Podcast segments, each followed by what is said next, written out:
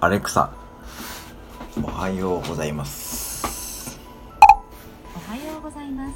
今日は ABC の日です。レビシア雑誌などの発行部数を調査する団体日本 ABC 協会が制定しました。ABC といえばアルファベットですね。うん。アルファベットのなぞなぞ出してと言ってみてください、アレクサアルファベットのなぞなぞを出して